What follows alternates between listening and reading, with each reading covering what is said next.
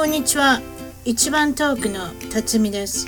アメリカはカリフォルニア州オレンジカウンティより世界のいろいろな国々、海外で頑張っている、または以前頑張っていた日本人の方々のインタビューを中心に楽しく本音でポッドキャストを通じておしゃべりしています。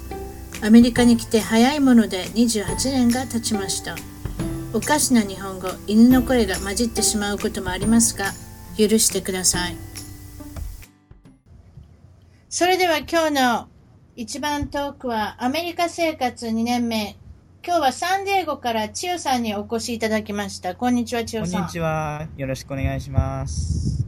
こんにちは。あの、関西弁、なんででしょうね。私出だしいつも関西弁になりませんね。あ標準から入るから出るんですけれども。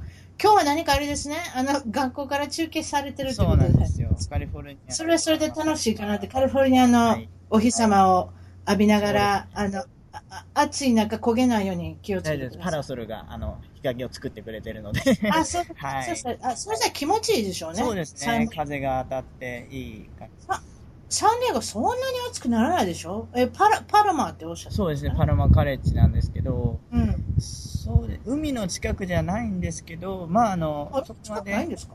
一応オーシャンサイドっていうところが、まあ、近くあるんですけど、でもあの、パラマカレッジ自体は、海からはちょっと離れてますね。なんで。あ、そうなんですか。でまあ、まあ、でもまあ、心地が良さそうですそうですね。ね。それで、とりあえず、千代さんは、えっと、広島県出身で、セラ軍。はい。そうです。セラ軍です。世界の背に羅針盤の羅と書いて、セラ軍の出身で、はい。のお国時間、お国自慢から行きましょうか。はい。お国自慢っていう、まあ、あの、セラ自慢になるんですけど、セラはあの自然がいっぱいでして、すごいあの、は田舎なんですよね。広島の市内と比べて。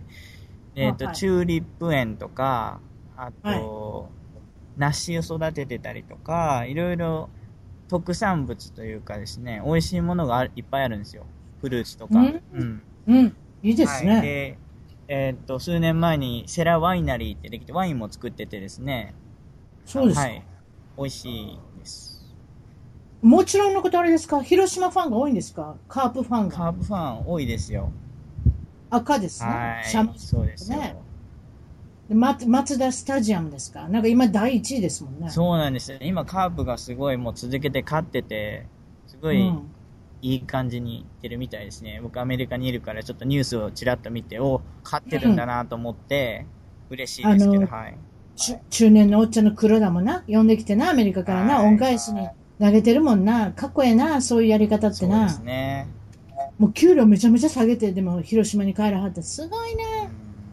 あんなまだメジャーリーグでなんぼでも使えるのにな。すごいそうですわ。ね。いい選手がいっぱいいると思います。はい。せやな、前田抜けたのに頑張ってるな、よよう考えたらな。そう前ですね田抜けてしょんぼりしとったけどな。はい。うん、そっか。はいそんな感じで、広島、うん、今エネルギーがいっぱいある、あの、県ですな。カープが優勝、まあ、カープです。何でもカープですから。だって、予算ぐらいね、頑張ってるから、すごいと思います。はい。あとあの、はいセラ、あの、い一個言い忘れてたんですけど、セラ高校って言ってですね、あの、地はい元に高校あるんですけど、そこが駅伝が強いんですよ。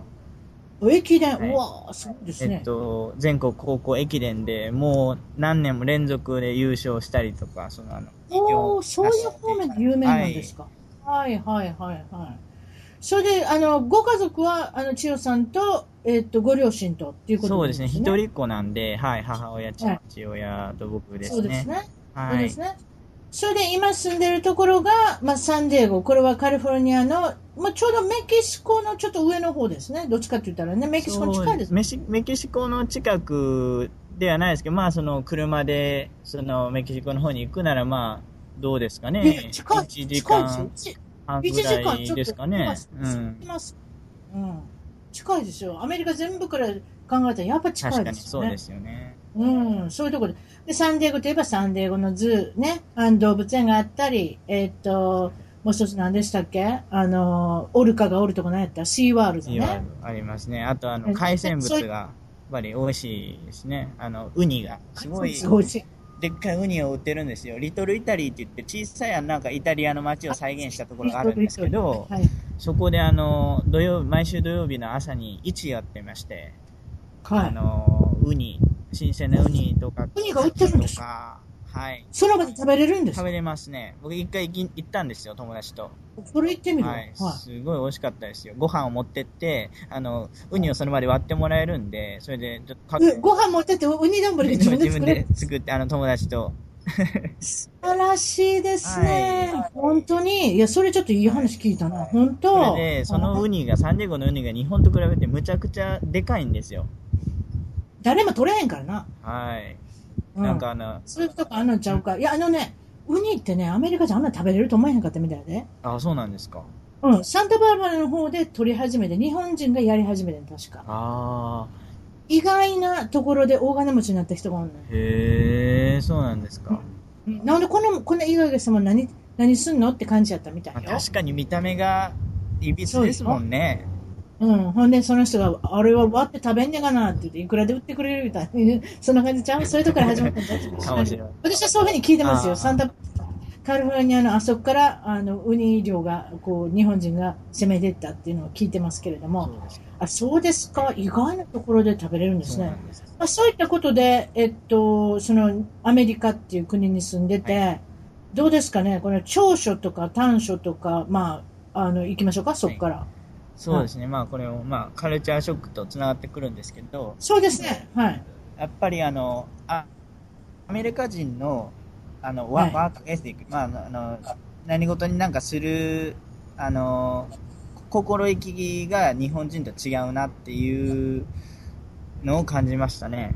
えっと、こっちの人って結構あの、のんびりというか、マイペースというか、で、はいあの、なんて言うんですかね、日本人みたいに時間通りにパッパッパってやったりとかする人は少ないように感じたんですね、僕来た時に。確かに。はい。それで本当に時間通りじゃなくて遅れてきたりとか、その、なんかね、言い訳をしたりとか、あカリフォルニア特にね車で遅れてるからね、みんなね、言い訳しっぱなしですね。そうですね。それで、まあ、それに比べて、まあ、日本人は、えー結構あの、まあ、時間にやっぱりストリクトじゃないですか。パンクチュアル。まあ、時間通りに来るんで。そう、そりゃそうです。電車で動いてますからね、私たちはやっぱり。そうですね、電普車通の時でも1分、2分逃したら大変なことになそうですね。ってきます。1分、2分でもやっぱりあの、車掌さん、あの、すいませんでしたってアナウンスがあるじゃないですか。それもなんかすごい大きな違いだなと思って、こっち全然ないですからね。はい時間にルーズですね、そ そう。ですね。良かったり悪かったりですね。そうですね。んよかった。あそれはあるね。あとなんか言っててくれるトイレのドアが短い。あ、そうなんですよ。僕あの、びっくりしたのが、あの、トイレのあの、あの、大便器の方のやっぱドアがついてるじゃないですか。日本で。まあそうか、私男の方入ったことないから分からへんけど、せやあまあ、あな。の、はい。女性の方のはちょっとわからないですけど、男性の場合だと、ええ僕もそうだと思うんですけど、あの、日本はあの、すごい下まで下がってるんですね。下のちょっとあの、空間が空くぐらいまで。なんですけど、アメリカのはすごい空いてて、なんかあの、膝下ぐらいが見えるようになってるんですよ。見えるな？確かに。はい、なんで、ああ、これプライバシーないなと思って、ちょっとそれはびっくりしましたね。最初来て。公衆のトイレに、はい、学校とかでもまあ使って、まあ今はもう、もう2年いますから、もう慣れているんですけど、最初はもうちょっとなんていうか、気が散って仕方なかったですね。自分が用を足すときに。うーん、せやな、せやな。ちょっとやっぱり気になるよな。そうですねんでもあれは結局、だから人が入ってるか入ってないのか、すって見れるってことでしょそうね、まあ、うんこっちの人、体硬いから、そんな曲がれへんねん。そんな一番下まで行ってた。あなたじゃないんだから。えはいえあなた、体がぐにゃぐにゃ曲がるか知らんけども、私は曲がらないいえいえ、し。硬いですよ、実は。もっと、えーアメリカ人が2メーターぐらいの人がくるんって曲がるわけやだからやっぱり見やすいようにしてるんじゃないですかね。そういうことだと思いますけどね。ねパッと見ですぐわかるっていう感じでね、立ってある位置からもう見えるって感じでしょうね。うんそ、それで、まあ、あの、いろいろありますが、これ日本の長所短所も見えてくると思うんですね。こっち行ってたら。はいなんかそういうのって気づきますか？日本のいいところ、特に。日本の、あ、僕あの、サービスですかね。えっと、あサービスはい、業ねサービス業はやっぱり、かなり違うなと思って、日本人でやっぱあの、おもてなしの精神というか、もう一人一人の店員さんが、やっぱりしっかり社員教、教育ってされてるじゃないですか。それで、そうやなマニュアルがあってっていう感じだと思うんですけど、でもこっちはすごい自由すぎて、てか一人一人、うん人によって全然対応が違ってくるんですね。優しい人もいればちょっとすごいラフに、なんて言うんですか、なんか人もいますし、なんでそこでちょっと、なんて言うんですかね、あーなんだろう。確かに。日本人はやっぱりサービス、あえっと、カスタマーサービスにかけてはすごいやっぱりあれやね、訓練してあるどのね。人に対しても、本当に、なんていうんですか、最善を尽くすと言いますか。プラスあの腰が低いよな。はい。やっぱお客様扱いしてくれるしね。こっちはどっちが客か分からへん。そうなんですよ。もう、偉そうに物言いやがって。お友お友達みたいな感じ。謝れへんしな。うんなんかこっちが悪いことしたんだ。こっちが文句言うてってんのに、なんで向こうからなんか文句言われなあかんねんっていうはいどっちが逆の立場になってしま、なったりしますもんね。はい、ですね。結構あそうか確かに物を詰める時もちょっと乱雑やったりとか、いろいろありますよね。なんか、ああ、せやな。あの、食品とか買いに行った時でもなんかぐちゃぐちゃになってるな。はいうん。なんかパンの上にこの間バナナボーンって乗せられてびっくりした。もうバナナにも良くないし、パンにも良くないし。そうもう映画にしてくれっていう時ありますよね。はいあとは、日本の短所見えてきましたか？日本の短所は、多分あの、日本人はやっぱりあの、肝心な時に物が言えないというか、あの、強い、なんていうんです、意見を言うのに弱いかなという感じがしますね。こっちのアメリカ人の人って主張がやっぱり多いじゃない、大きいじゃないですか。それ求められるもんね。はい、そうなんです。そう、そうじゃないと多分アメリカで生きていけないと思うんですけど、逆にさ、はいあんまり大人にするとね。そうなんですよ、うん結構日本人ってイエスマン多いと思うんですね。それでうん本当に、はいはいって言ってるんですけど、やっぱりあの、こっちでそれやっちゃうともう全部が全部なんか、向こうの言いなりになってしまうというか。確かに。かね？うん、うん、わかるわかる。うんまあ、まあ自分で言うてなんぼっていうところがうんあるからね。自アメリカは分の本当思っね。てることは正直に言わないといけないなって思うようになって、うん結構あの、なんていうんですか、鍛えられましたね、そういうところ。あ、そうですね。なんて思ってるのって絶対聞かれますからね。なんで、I think とかいうの I feel とかも、なんていうんですか、もう自分に正直に生きるというか、結構それも日本で生きてくると思います。一回あの、日本に帰国した時があるんですけど、夏に。その時に、うんあ、自分、なんていうんですか、なんか正直になんか人に言えるようになったなって感じましたもん。なんか、あ友達にか。対しても、受け答えもちょっと変わったと思います。うーん、やっぱりね、そういったところは、やっぱりちょっと、まあ、アメリカが、あの、まあ、千代さんを変えたっていうか、少しそういうことになったんでしょうね。になりましたね、結構。そうですね。意見を言うってことが悪いことじゃないっていうふうに思えてきますよね、この国にいてたそうらね。ですね。むしろ言わなきゃついていけないし、はいあの、まあ、そう、社会からはぐれるっていうか、まあそういったとこありますよね。いろんなことするに対しても。ちょっとぐらい目立った方が逆にいいっていうかね。そうそういったことですよ。ですよはいね。それでまあ、あの、千代さんは先ほど言ったセラ郡、広島から来られたんですが、まあ、お父さん、そしてお母さん。それでお母さんは特にこのピアノの教師ですか？そうなんです。ピアノをずっと。お家で、お家でされてたんですか？はい。家の隣にピアノ教室を持ってまして、母親はそれで、あの、そこで子供たちに、地元の子供たちにピアノを教えてそうですねはい。ピアノを教えてて、まあそういった影響から、まああの、お、お母さんはなんかドラム、ドラムっておっしゃった？ドラムも弾くんですか？そうですね。ピアノ以外にも、まあ、ドラムも時々教えますね。そうですね。お時々ですよね。やっぱりピアノを教わりたい人が多いですからね。いきなりロそうですね。ックの、でもかっこいいお母さんやな。ある意味。ありがとうございまドラムのセットもあったんですか？そうしたお家す。にド。ラムのセットもありますよ。うわ、おばちゃんもドラムやりたかったけど、右、左ね、均等じゃないんですよ、私。右ばっかり動くんですよ。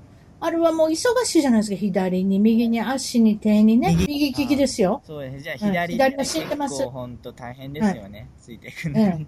わかります。で、ええ結構あの、ドラムって、その、リズム感を養うのにすごいいいんですね。やっぱりあの、あの、リズムをこう、あの、維持していくというか、あの、キープしてやるっていうので、うんリズム感がちょっとあの、悪い子に、あの、ドラムをちょっと教えてあげたら、ちょっとあの、伸びるとか。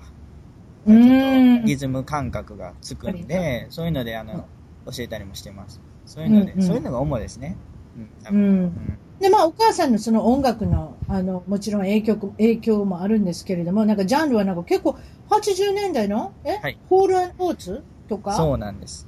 夏メロですね。今から言うと。夏目の、私の大好きな、私が、あれですね、ぐるぐる踊ってた時代ですね、はい多分ね。ディスコ時代ですけど。あの、ありますね、プライベートアイズでしたっけあれでパチパチと手を叩いたりとかね。そうですね。ええあと何でしたっけあの、キスオンマイリスト。ああ、それが一番いいかもしれない。それが一番いいかもしれない。あと、前言ったやつにちょっとおばちゃんなんか怖い感じだったからね。あの男、男を立てるっていう言い方でしょ？なんか、なんか、さすがなんかアメリカチックな感じですよね。で、あの人の声っていうのは、私、初め黒人の方だと思ったんですよ。違う。はい。白人で黒人の声が出せる人。まるで昔のリック・アスレ、あの、思い出しますけどね、あの、イギリス人の。あの人も私、あこの人黒人かなと思ったら、なら、あの、イギリスのお兄ちゃんだ意外と違ったりするんですよね。声だけじゃわかんないですよねそう。。そういうのって流行んねん。逆はどうか知らんけど、流行るねんで。はい。逆はあるで。私、おばちゃん最近クリス・ブラウンっておるやろ？ありますね。はい。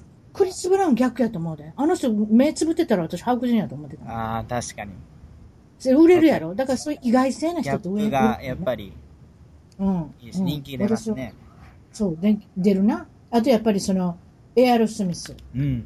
ビリー・ジョエル、エルトン・ジョン、こういったところ結構聞いてはったんですね。で、最後にやっぱり、マイケル・ジャクソンもお母さんお好きなんですか？はい、マイケル・ジャクソン、そうなんです。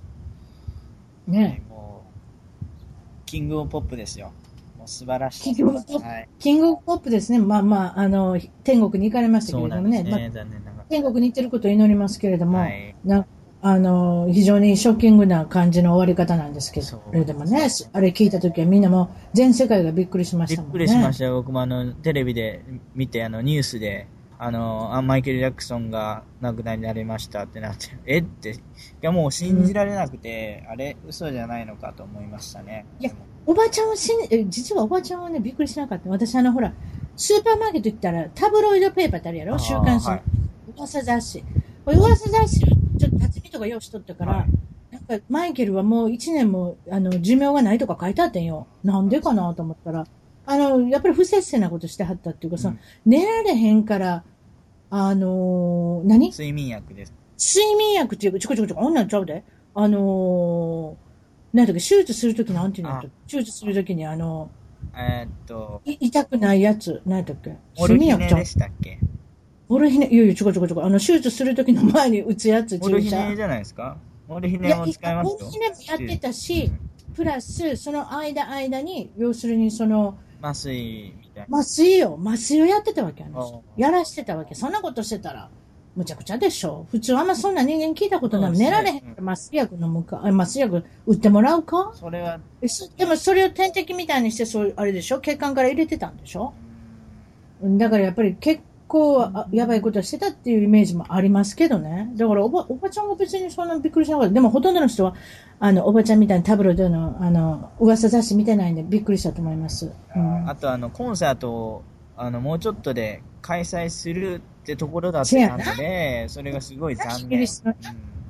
うん、なんかもう頑張ってやろうって言ってたけど、コンサートのもうリハーサル全部してはっうんたのにね、昨日とか。なんですよね。うんあれ、ご覧になられました ?This is It。あああ、あはいあ、半分見たあな。うん。マイケルのまあドキュメンタリー動いてたね。そんだけなんか体にいろいろ悪いことしてる割にはよう動いてたな。そう。ですよね、もあと細かったな。う、確かに。うん。細すぎやな。うんちょっとな。うん。まあそんな言い出したらきりないねんけどね。あまあということで、まあ中学時代にそのマイケル・ジャクソンに感化されて、あはい。ダンスに興味を持つようになる。そういうことですよね。そうなんです。ムーンウォークにすごい憧れまして、それで、流行ったな。でもあなた若いのにな、あんな流行った時代にまだおらへん、おらへんあなた。生まれてなかったですね。でもまあそれも母親の影響からっていうふうになってるんですよ。あそう YouTube で見たりねはい。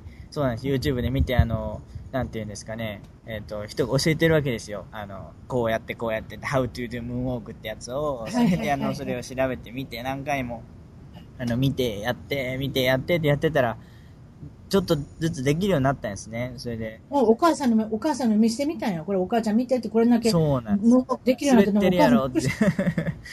そうなんですよ。それでもう見せてもうびっくりして、おすごいできてきてるねってなって、それで友達に見せて、おすごいな、もう一回やってって言って言われて、そういうのがすごい嬉しかったですね。あ、ほんまに。やっぱり、でもあれはでも下手な人がやったら単なるなんか、足が、あの、なんか、あれですよね、絡まってなんか、後ろに動こうとしてて、なんそうですよ。あれってあの、前に行こうとしてんの後ろに行くみたいな動きなんですけど、ただ後ろずさりしてるっていう。99%の人ができへんな。でも必ずみんな誰かやってるな、あの時代にな。はい。うん、私もそう思います。うちの子供未だにやろうとしてるもん。あ、そうですか、やっぱそれだけショッキングってことよ、あれは。うんうん、そう。なかなかできないってこと。イルージョうん、だンですね。多分だからその2、3%の人があなたであったりマイケルだったりするんじゃないですか。私はそう思いますよあ。いえいえ誰でもできます。練習すればできますよ。うん。それでなんか知り合いの人から何赤があなたのラッキーカラーだって言われたんですか、はい何か少し。そうですね、あの、あ僕の知り合いにあの、僧侶さんがおられる。お寺のお坊さんですお坊さんですね。あの、はい高野山で修行されたうんお坊さんいらっしゃるので、その方へあの、赤がラッキーカラー、はい、言われまして、それで赤がラッキーカラー、なんか身につけてたらいいと思いますと言われたんで、それで、お店にちょうど行ったらですね、赤いペアの靴下売ってたんですよ。うん。それで、赤って言っておられたから、これ買うかと思って、まあ買って、うん。履いて、うん。それがムーンウォークできるようになったんですよ。ちょうどええがな。マイケルもなんか変わったことしてない。靴下、はいキラキラしたの履いたり。もう手袋なんか一つだけ持ってこいって言って、一つだけして。で、帽子かぶって。ものすごいあれは衝撃的なマーケティングですよ。画期的ですよね。新しい。ええあの本当に。しょ商売上としても上手だなと私は思います。ものすものすごい商売上手だって聞きましたんでね、そういうところ。ええそうですか、それで赤い靴下買ってみ買ってて。、それでなんかあのやる気が出たんですよ。そのダンスというか、まあその、ちょっと短めのズボン履いて、ね。マイケルみたいに。あ、そうですか。うん。それが何中学校入った自分ですけれども、まあ、いいこともあるけれども、なんかあれですか、ろその中学校入った6月頃から、あんまり学校行かなくなるんです。そうなんですよ。不登校になっちゃうんですね。うーん。これは自分で今から思った何がどう、あれでそうなったんだと思いますか？そうですね。それあの、僕はいじめられてたってわけじゃないんですけど、それよかったですね。はいそれ聞いてよかった。セラ、セラ軍の人も安心したと思い平ます。和なんで。もう皆さん、その自分の中で、うん、結構完璧主義者で、それで周りの目はすごい気になってたんですよ。思春期とすごい重なって、その自分の理想っていうかもう全部宿題をやってとか全部時間通りやってとかいう理想があるにもかかわらずもう体がついていかない。体なんうん。か心がついていかないというか、それで結構あのうん遅刻をしたりとか、あとまあその学校にあ遅れて行って教室に行くまでも周りの目がすごい気になってすごいもう精神的に病んでってそうですね。なんでみんなできてんのにできないんだろうっていう。はい大体、小学校高高学年ぐらいから子供ってさ、他のお家でどういうことしてるかとか、自分の親とか自分とか、うんそういうものが全部見えてきだすのよね。そうなんですよねうん。そうすると自分が許せなくなったりとか、はい恥ずかしくなったりとか、なんでこんなんやねんやろって、やっぱりちょっと思ってくるのよね。そうなんですなんか自分の物差しっていうのをなんか出してきて なんかいろいろ測るじゃないですけどもう本当になんか、なんていうんですか影響を受けましたねもろにあとね、男の子はやっぱりその高校受験のことものすごい引っかかるでしょ。やっぱりこれで人生が変わるね。はいだから中学校にドンって入ったらもうなんか結局高校の予備校みたいになってしまうわけよ、中学校がうんね。でそうするとやっぱ将来とかもやっぱり、うん、どうなるか分かれへんそうなんですよややっぱりものすごいプレッシャーかかってくる。あなた長男やしね。はいだからそういうところがものすごいプレッシャーかかって、それのプレッシャーに勝てるか勝たれへんか、まあと付き合っていけるか付き合っていかれへんかってものすごい違いと思いますね。そう未来、まあ、どうん、私はそう思いますよ。どうなるんだろうとか、やっぱ親からのね、プレッシャーとかもありますから、ねやっぱ少なうん、からず。そうそう。あ、ほんでおばちゃん言うの忘はい、れてたな。それやっぱあのまだ、20ピはい、今ピアノもやってて、はい。あ、はいすいません。あ、今21歳でな。あなた最年少やねんな。男の中の部門では。男の中の部門やで。男の中の部門最年少。最年少ですわ。あの、当番組の。一応それも言っときますわ。はい、失礼しましたごめんなさいって。感じですね。記録更新ですね。記録しです。また19歳とかで20歳が出てきたら知らんけれども、今のところ21歳の男性は最年少ですね。あ、ごめんなさい。で、それで、まあ、まあ、ご両親ともちょっとぶつかったでしょ？あやっぱり行かないという行為は、やっぱり親にとっては少しはい、そう。首かしげるじゃないですか。はい。うん一応、あの、いろんなプレッシャーが、やっぱあの、その、ピアノもやってましたし、うん3歳から10歳までその不登校になるまでやってたんですけどピアノとかやっぱりその学校のやっぱ課題であるとかでもうプレッシャーでもう本当にもうなんていうんですかそのまあ朝になって学校の登校時間になっても行かずにやっぱりいたらあの学校送るから車で送るからのあの行きなって言って親から、まあ、母親から言われるんですけど行かないって言って言っても言い張ってですね、もう近くにあるおじいちゃんおばあちゃん家にも駆け込んで隠れてました。親が探さなくなるまで。あそうか、はい。そうか。まあでもそうこうしてるうちに中学校とも少しずつ対話が出てくるんですね。そうなんです。それはその6月から何ヶ月ぐらい後にそうなってくるんですか？えーっと、5ヶ月ぐらい後ですかね。11 5月ぐらい。うん。担任の先生が、それじゃあ交換日記でもしてみるか、千代さそうんなんです。って言ってくる。はい。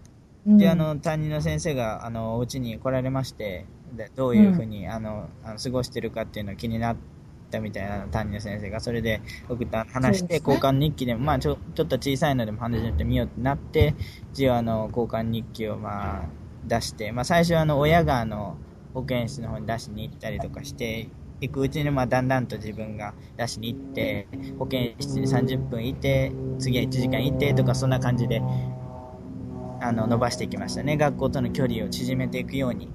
はい。うん、うん、うん。なるほどね。でまあ、まあ、そうなんで、まあ、距離が短くなって、そして、あの、文化祭とかには出たくなったんですか？そうなんです。すごい、これがまたね、なんてなると思うんですけど、はい。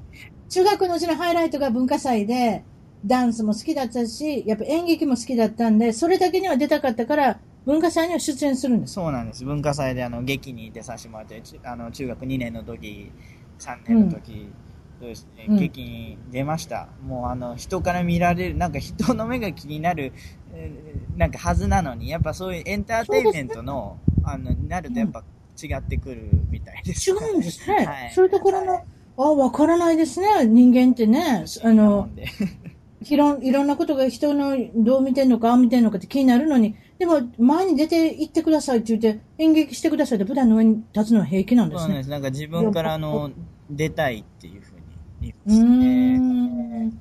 出たかりってことですかね？少しはね。い、あのやっぱそのピアノとかやってたっていうのもあって舞台に上がるっていうのはもう慣れっあ、こなんですそうよ。か、リサイタルでね。はい、そうなんですよ。コンクールとかか、やっぱコンサートとか、すごいまあ緊張するんですけど、やっぱり、やっぱりだんだんと場数を踏んでいくと、あやっぱ慣れるんですよね。ああそういうことか、おばちゃんにも分かってきました。そうですか。それで、まあ、高校の受験ということに、結局は、まあ、あの、中学校から高校受験ということになるんですけれども、そこでその、学校選びに何か説明会に行って、なんと三重の日生学園というところの説明会が、すごく親御さんもあなたも気に入ったんです。そうなんですよ。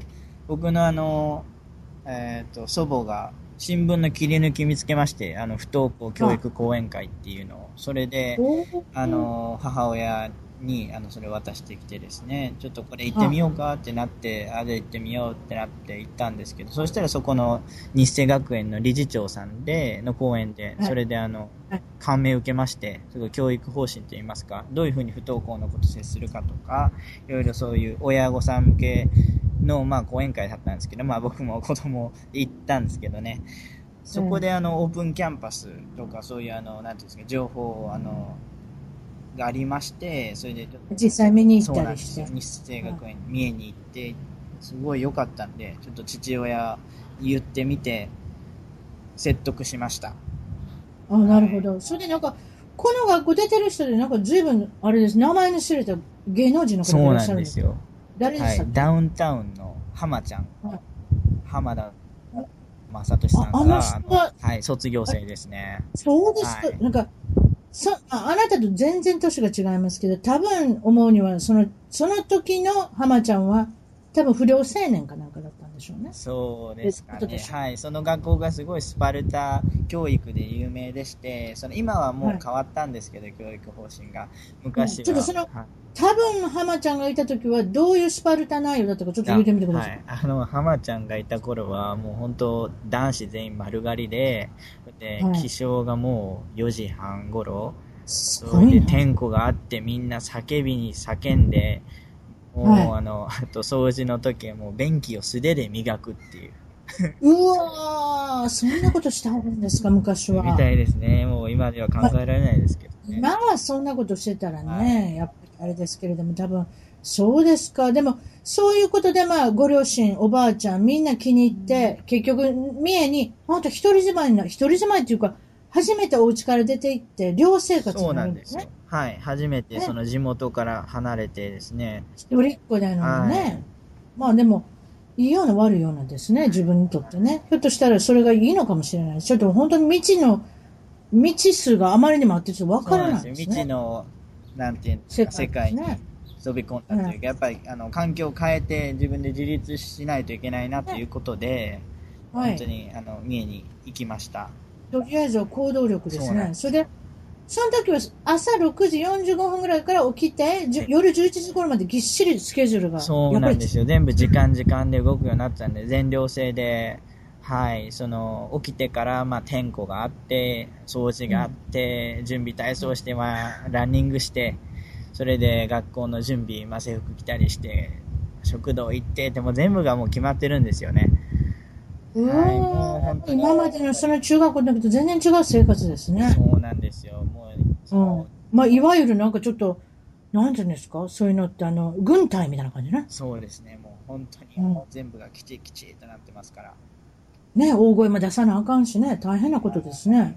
で、その中で、やっぱり文化祭が、また文化祭です。そうです。文化祭、また出てくるん文ですよ化祭がはい、人の、他の学校よりも多くて5、6回はあったんですか？そうなんです。いろいろ、何々フェスティバル、例えばあの、ジューンフェスティバルとか、うん。まあ、サマーフェスティバル、まあ、クリスマス会とか、あの、うん。いろいろあの、名前を変えてですね、そのあの、月に何回もあるんですね。それがあの、全部生徒主体で、その企画から、やっぱその、なんていうんですかね、実際にやるのも生徒主体っていうのにすごい憧れまして、はい。すごい自由だなと思いましてね。それうで、ん本当に、そういう、まあ中学の時はやっぱ演劇とか、やっぱそういう、人前で何かをする、パフォーマンスするのがすごい好きだったもんですから、うん。もうす、参加してましたね、いろいろと。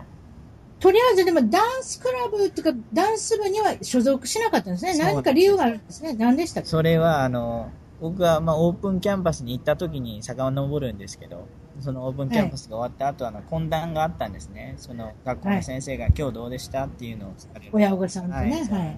それで、その先生が、あの、クラブでなんか気になったことある？って言って、気になったところある？って、それで言われて、僕があの、ダンス部、あの、すごいかっこよくて、すごいいいですね。ダンス好きなんですよ。っていう僕が話をしたら、まあ、その先生がちょうどダンス部の顧問の先生だったものですから、ダンス、うあの、ダンス部入ったらもういろいろ大変なこといっぱいあるよと、もうい、あの、足がすぐ、すぐ痛くなったりとか、あと、すごいね、もう、ちょっと、なんか嫌なマイナス面というか、プラス面じゃなくマイナス面ばっかり話されたんで、なんというかな、ちょっと、自分続けられるかなと思って、まあその時不登校でしたから余計に、うん、自信そうやながちょっとなくなったというか、わかる。ゼロから100に行かなあかんもんな。そうなんですよ。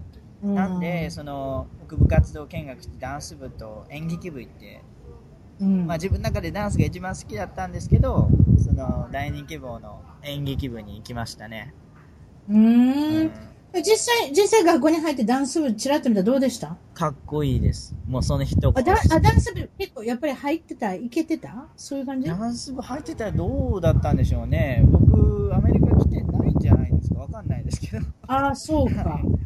あそういうこともあるな。はい結構僕よく聞くのが、僕あの、こっちではあの、ダンスしてた友達とか、まあ今ダンスが離れてる友達いるんですけど、その子聞いたら、その子すごい高校の時ダンス部で部活、ビシバシやってたんですね。それで、はいやっぱりそういう子って、もうあの、大学入ると、サークルでちょっとしかやらないか、それかもう一切やらないらしいです。ああ、そっか。高校で、なんて言うんですか、もう、なんか死ぬほどやったからというか、かなり、ああ、なるほどね。やっぱコンペティションとかあるんですよ。ああ、ようあるな、こっちでもな。burned out ってやつな。burned out ってもう、もう、だから、し燃焼しきってしまうってことねそうですね、はい。うんそういう感じかな、英語で言うと。症候群みたいな。そうそううん。それで、まあ、あの、こまあ、その高校、いいてよかったと思う？今でもやっぱり、で、日よかっ。たですね。あの、はい。全部まあ集団行動で、なんて言うんですか、あんまりその、一人で、なんかゆったりする時間もなかったんですけど、部屋もあの、18人部屋なんで、すごいな、おべえや大部屋な。なんですよ。なんで、本当なんか、人との関わりが常にあるんで、そのまあ、確かにな。まあ、そその中でまあ支えられるところもいっぱいありましたし、あコミ確かにな。ュニケーション、やっぱり、の力がつきましたね。ああ、うんそうか、そうか、せやな。だから、家に帰ったら一人やもんな、やっぱ一人っ子やったら。ですよ。だから、そういったところが、その、無理やり寮生活することによって人がたくさんいる中で、自分の位置とか、自分を確認できるよな。そうですね。それに周りの子もやっぱその不登校で悩んできたとか、やっぱりちょっとあの問題を抱えてあ何かしらの問題がある子なんで、やっぱあの分かり合えるというか。うん。せやな、同胞やな。そうです。お互い頑張ろうって感じですね。うん。うん、それでまあ、卒業を目の前にして、今度は留学したいって、やっぱりダンスで、どうにか、あれですか、あの、留学してみたいと思うようになる、はいそうなんですよ。もうえ、それでこれ、じその準備学校みたいなところに、あの、進学ですか？卒業はい、しました。あの、その三重の日生学園の後は大阪のヒューマン国際大学機構っていうところ行きまして、そこええであの1年間留学の準備をしました。これどうやって通うの？自分の近所に住んでたの？大阪の。えーっとですね、これがあの、僕のあの、おばがあの大阪に住んでまして、まあ、今はもうあの、地元にあの退職して帰ったんですけど、その、その時あの、大阪に住んでおりまして、そこであの、居候させてもらって、あ、おばちゃんとこから通ったの通ってましたね、電車で。はい。あはい、はい。で、それで1年間、まあ、語学とかの準備をして、で、まあ、晴れてサンディエゴのパルマコミュニティカレッジ、今これあれですよね、実際問題実況中継してくれるところですね、まさに。はい。ここに。なんか、あれで、カモメが鳴いてますけどね、大変なことになってますね。はい。自然が。なんかそこから今実況中継してくれて、そこのダンス専攻で見事入学してる。はい、そうです。そういうことでいいんですか？はい。それで、あの、これもちろんダンス専攻の科なんですけれども、まあどんな感じのものを教えるんですか？ねコミュニティカレッジイコール、はい。いろんな年の人いるでしょ？びっくりしたでしょ？そうですね。いろいろもう日本と違って、やっぱりこっちだと、すごいもう、おじちゃんおばちゃんとかでも普通に通ってますから。そうそうそうそう。ん下手、下手して50歳ぐらいの人いはるいよ。ますね。かなりもう、すごいもう情熱的に学んでますよ。ああアメリカっていつ学んでいつ卒業しても結構就職あるからね。はい。日本だけやからね、あの35歳までとかなんかいろいろ書いてある。全部、そういうところがもう決まってますからね、なんか日本の。アメリカ、あと退職ないで、確か。退職は自分で言うねん。今退職します。ああ、でも60が退職、そういうんじゃないんですね。そういうのないんですね。うん、多分。だからそういう後もなければ始まりもないからあ、いつでも就職が、あの、OK みたいな、あの、就活ができるみたいな。そうかって言ってインターンもいつでもできるみたいな体制ですよ、確か。なるほど。ねすごい自由ですね。うん、自由ですよ。自由の国、アメリカっていうだけ。うん。うん。だから70いくつまで働いてる人がざらにおるもん。ああ、そうですか。うん、そうですね。だから日本みたいにその都市とかにこだわるでしょ？やっぱりその就職するにあたって条件とかいっぱいあるし。はいあります、あります。うん、だからこの、ああ、そうか、都市やったらもうできへんな、みたいな諦めてしまわなきゃいけないところが、まずアメリカはないですね。誰にでも、どの都市の人にでも、差別なしに、男女、差別なしにチャンスを与えますね、この国はね。はい、そこすごいいいとこだと思います、アメリカ。うん、いいといいとこでしょうね。うん。えっ、と、それで、このダンスの専攻して、ただ、その動き回るアクションのダンスじゃなしに、それ以外にも、例えばそう、ですね、レクチャー。ダンスで活用できるビジネスのやり方とか、そんなのも教えるんですか？ちょっと言ってください。何をあの、まあ、ダンス、まあ、クラスで、まあ、そのダンスのムーブメントを、まあ、教えるのは、まあ、もちろんなんですけど、はい。他にレクチャーで、そのダンスのヒストリー、まあ、どうダンスがこう、あの、栄えていったかっていうのとか、はいはいはい、あと、はい。teaching methods in dance って言って、あの、どうあの、生徒に教えていくか、ダンスを、はい、アプローチしていくかっていうのを学んだり、あと、どう、はいあの、ショーをプロデュースしていくかとか、いろいろ。あ、あかっこいいな。振付師いうやつやな。えっ、と、また、それは、そうですね。まあ、それもちょっと別になってくるんですけど。ココリオグラフィーって、まあ、クラスもあコリオグラフィーったり、はい。なそうですね。もう、いろんな側面からダンスを学びましたね。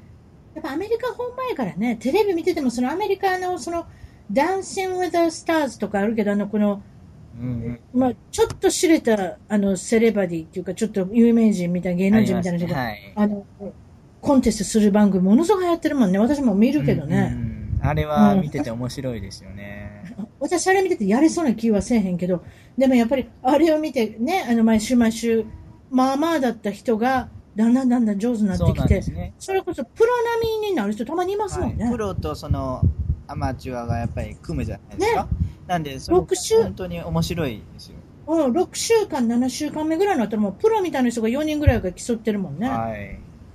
だからまああれ見ててその成長具合がすごいね。そうなんですよ。うんだからだから誰でも本当努力したらこういう風になれますよっていう結構すごいいい、あの例ですよね。ああいう努力したらねなるああいうのってはい。ね。うん、だから、あれブーム作ったんですよね。だあのボールダンスとかするブームをね。うんだから、いろんな人がクラス通ったりしてますよ、今。なんとかレッスンとかって言って、いろいろありますよね。そうか。だからやっぱり本場なんですね。それでいて、はい。で、週末なんかは結構ダンスのバトルとかそういったコンテストも行くんですよ。はい、行きますね。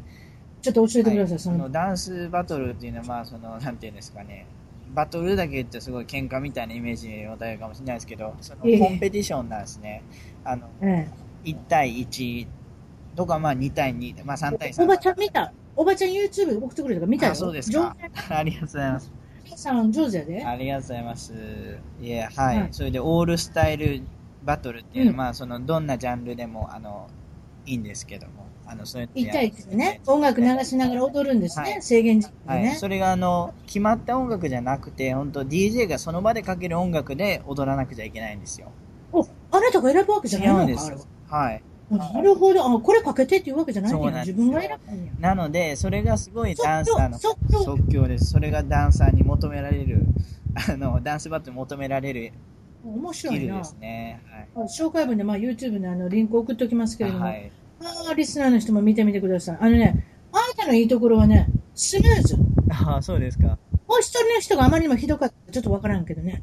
千代さん、あれ一番いいの撮ってたからね、やっぱね。千代さん、ものすごいスムーズやね。次のこのムーブメントに行くまでが。私はそう思いましたね。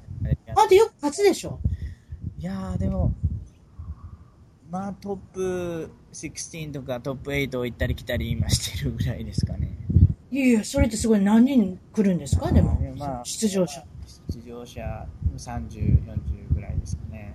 すごいじゃないですか。どんどんどんどん上がっていきますよ。あそれでなんか結構、もうちょっとか着物クラブで袴を着ながら踊ったこともあるし、振り付けもしたんですはい、そうなんです。これ何ですか？えーっとですね、僕のあの、知り合いが、そのサンディエゴ着物クラブっていうのをやられるんですけど、僕はあのサンディエゴ着物クラブ自体知らなかったんですね。それでその友達が、ちょっとムーンウォーク教えてっていうふうにいきなり言われてですね、その知り合いって言っても、まあ、あの、年配の方なんですけど、こっちであの、あのご結婚された方で、もうやってみて。はい、そのムーンウォークちょっと教えてって言われて、あ、いいですよって言って、そのちょっとジムに行って、その、なんていうの、鏡の部屋で教えてあげたりしたのがきっかけでですね、ダンスの。でもあんな教えれるもんですか？そんな言われて。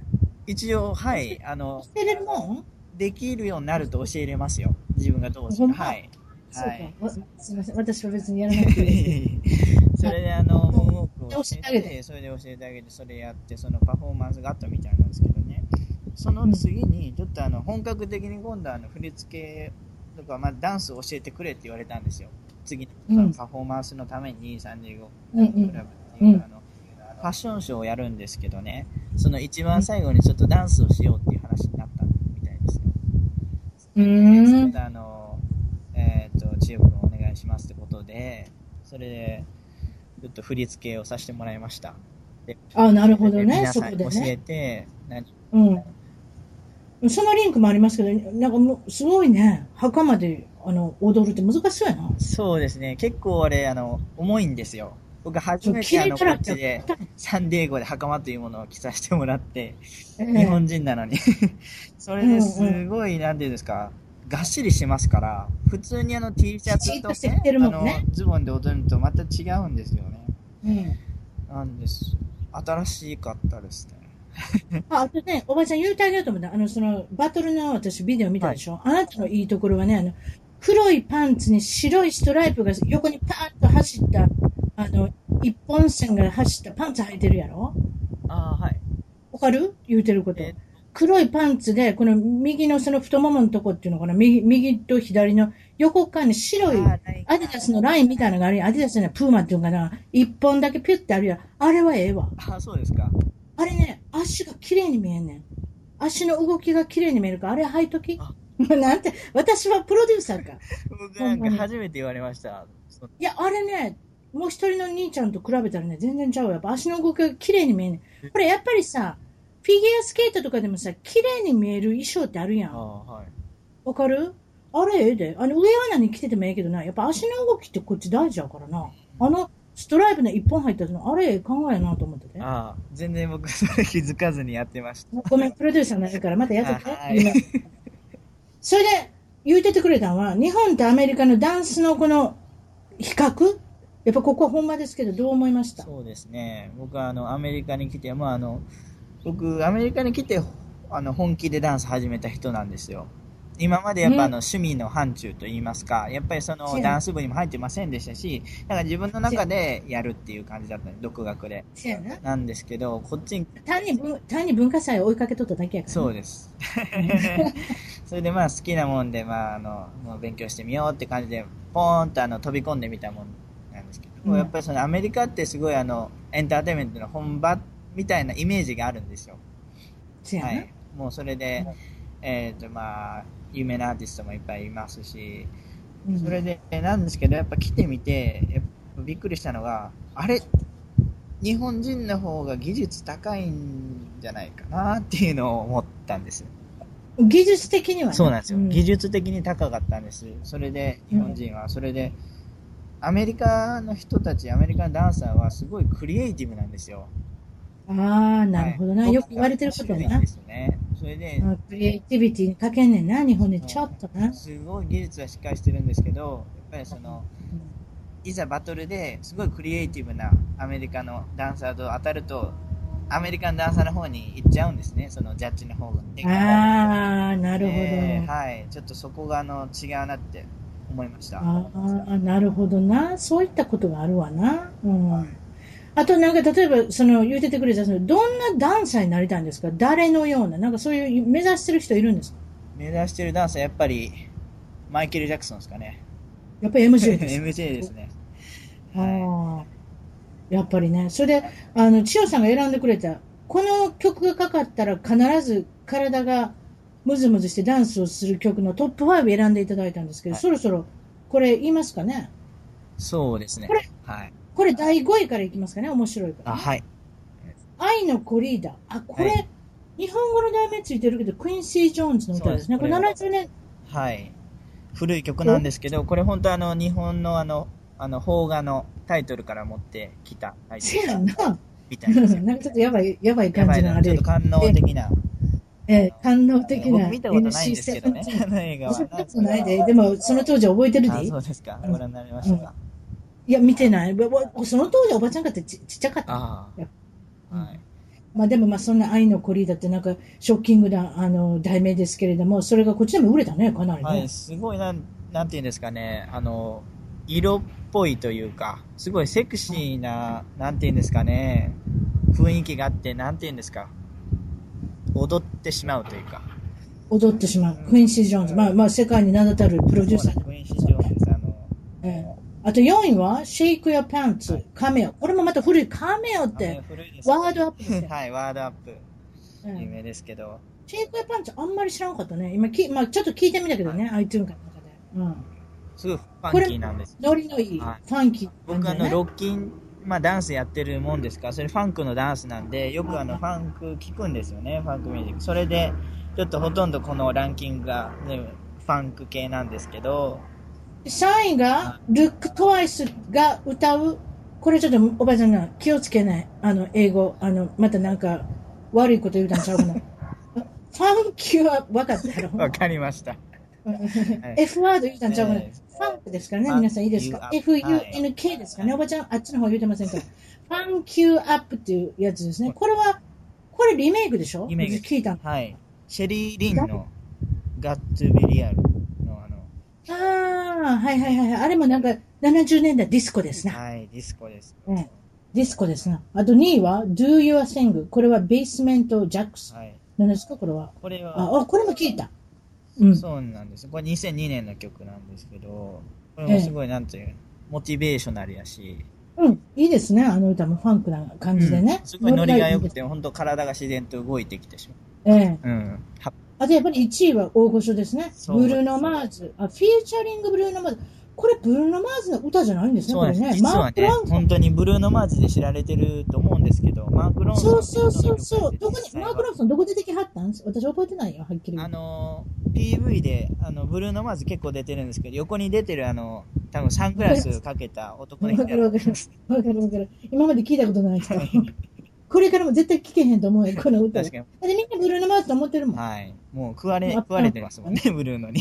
サン・フランクはすごい歌やったね。でもあまりにも売れすぎて、なんかもう、今聞いたらもう、今日も実はラジオの中でかかったんですよ。はいでおば、おばちゃんが、ああ、この歌いいやんって言って、子供、もういいよ、お母さん。これも聞きすぎやって。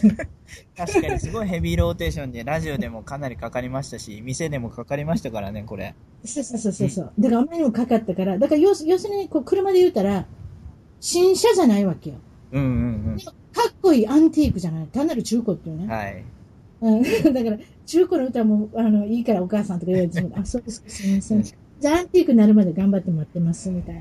でもね、やっぱりあの歌はすごかったです、ね。これかかってると、もう本当にもう踊りたくて仕方なくなりますか？いや、私なんか、そうよ、この年になるとたまに踊るんですよ。ああ、私そうですか。ええ、この間も言いましたでしょ、サンデーゴのディスディスコっていうかダンスクラブ、はいはいはいナイトクラブに、あの、うちの主人の慰安旅行についてきまして、それで行ったんですよ。で、あの歌がかかったかどうかわかりませんけど、でも会社でいつもこう、お食事するときは、はい DJ の人を呼んできて、あの、本当になんかダンスフロア作るんですよ。うん。で、私、そういうところでね、あの、新しい曲かかったら必ずこの歌だったら出ていきますね、ダンスに。はい、やっぱりね、もう自然と。そうでしょ子供からもよく言われるんです。やめてくれって。あの、車の中で踊るのあー危ないから。うんあの、ハンドルだけ握っててって言われるんですけどね。やっぱりね、踊りということに関しては私は本当に好きやからね。あなたに出てきていただいて本当ありがたいですあよかっ。たです。はい。あとちょっと夢の話しましょうか。そしたらまあ夢は大きいんですけれども、どんな感じで夢はあるんですか今から？夢、これからの夢ですか？はい。はい。夢は、あの、8月にもうあの、終わりに日本に帰国するんですけど、あ、そうか。はいもう、早いもんで2年が過ぎ去りまして、留学生活ももうすぐです。で終わりです。うんえっと、それで日本に帰ってからも、やっぱりそのダンス、ダンスがやっぱり自分の中のパッションなので、せやな。はいやっぱり自分の、まあ難しいですけど、現実的に好きなことを仕事にしたいっていうのが大きいんですね、自分の中で。それそうやね。はいやっぱりね、世の中のす好きなことをしててお、お金貯めて、あの、お金稼いでる人って少ないもんね。そうなん本当ね。でもそれ、それになりたいよね。そうなんです。そこに入りたいんですよ。うんはい。それであの、まあ、ダンサーの、まあ、教える、そしていろんな人にダンスの楽しさを教えたいですね。自分がうん本当に中学校の時に思った感情っていうか、わかりますかね、うんそのマイケル・ジャクソンに感化されて、よし、上手くなってやるぞっていうか、あの人に見せた時にすごい喜んでもらえて、あの時のすごい、あの、幸せを今でもやっぱ覚えてるんですよ。やっぱりダンスを初めてやり始めた時ってものすごくハッピーで、うんはい。あ、いいことやね。うん。なんで、うんその、そのハピネスを、あそうそうそうそう。はい。他の人にも、うん。うん。やっぱりその感動を皆さんにお伝えしたいっていうのはよくわかるよね。うん。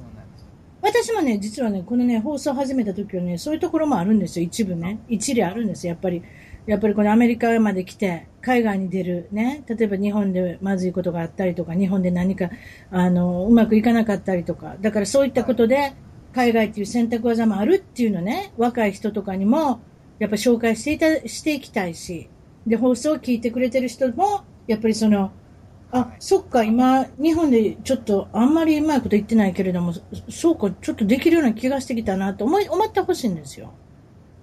行動力って難しいですけど、でもやっぱりそういうふうに思ってほしいから、この、まあ、番組をやろうかなと思ったのはあるんですよね。